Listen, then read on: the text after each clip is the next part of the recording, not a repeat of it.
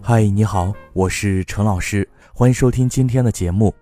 在今天的节目当中，我们要为大家罗列出来的是一份从小学到初中的语文学习规划。作为母语，很多孩子语文学不好，问题到底出在哪儿呢？是应试教育的错吗？还是家长孩子的错？其实都不是，而是我们对语文学习缺少整体的认知，对如何规划语文学习心中无数，难免头痛医头，脚痛医脚。下面就是一份针对大多数孩子都适用的语文学习规划。从一年级到初中，既囊括了考试需要掌握的各种能力，又包括了如何真正提高孩子的语文素养。一二年级拼音、朗读习惯。一二年级是以拼音、字词、句子为主，在这个阶段，主要是要养成孩子良好的学习习惯，比如认真听讲、整洁书写、按时完成作业。培养孩子阅读的习惯等，在这个阶段培养孩子一个能力就是朗读，鼓励孩子大声的朗读课文，能带有感情的朗读更好。朗读对培养孩子的阅读速度、理解能力、语感都非常有好处。一二年级不要太看重孩子的成绩，因为孩子的智力发展水平不一致，只要孩子的学习习惯养好了，随着时间的发展会越来越轻松自信。不建议在这个阶段给孩子太大的语文学习压力。三四年级写作阅读，小学三四年级根据孩子自身的年龄特征和认知能力的发展，是孩子整个阅读写作能力的重要奠定期。这一时期，孩子对语文学习的态度将直接决定孩子将会更加亲近或远离语文学科。这一阶段，首先要解决的问题是让孩子不怕写作文，觉得自己的作文写得还不错，甚至是喜欢写作文，这将对他今后的语文学习产生极为重要的影响。需要做到的是：一，这个时期是孩子的记忆力最好的时候，让孩子多背古诗名句，不要把时间浪费在背诵所谓的好词好句上。第二。三四年级最应着重和优先解决的问题是写作，而不是阅读。不要让孩子跟着模板式的写作老师学作文，得不偿失。不要着急三四年级解决阅读丢分问题，那样只会事半功倍。第三，这个阶段注意帮助孩子形成良好的思维方式，培养美好健康的情感与心理认知，完善和提升学生的自身人格。五六年级是综合能力，这个阶段的孩子，家长不应该再把他们当小孩看。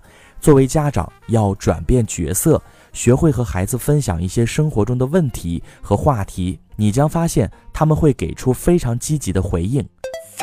第一，阅读能力方面。这个阶段应重在提高孩子的概括能力、理解和表述能力，同时要兼顾对抒情性散文、说明文阅读题的训练，不要把时间浪费在做同步练习题和训练字词拼音的阅读题上。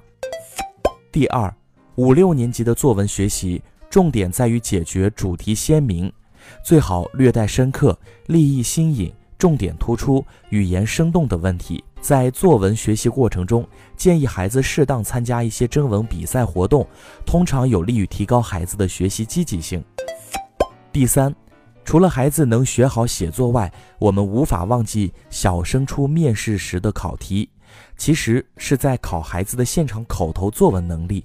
因此，作文课堂训练除了以写为主，听和说的训练也是绝对不可以缺少的。第四。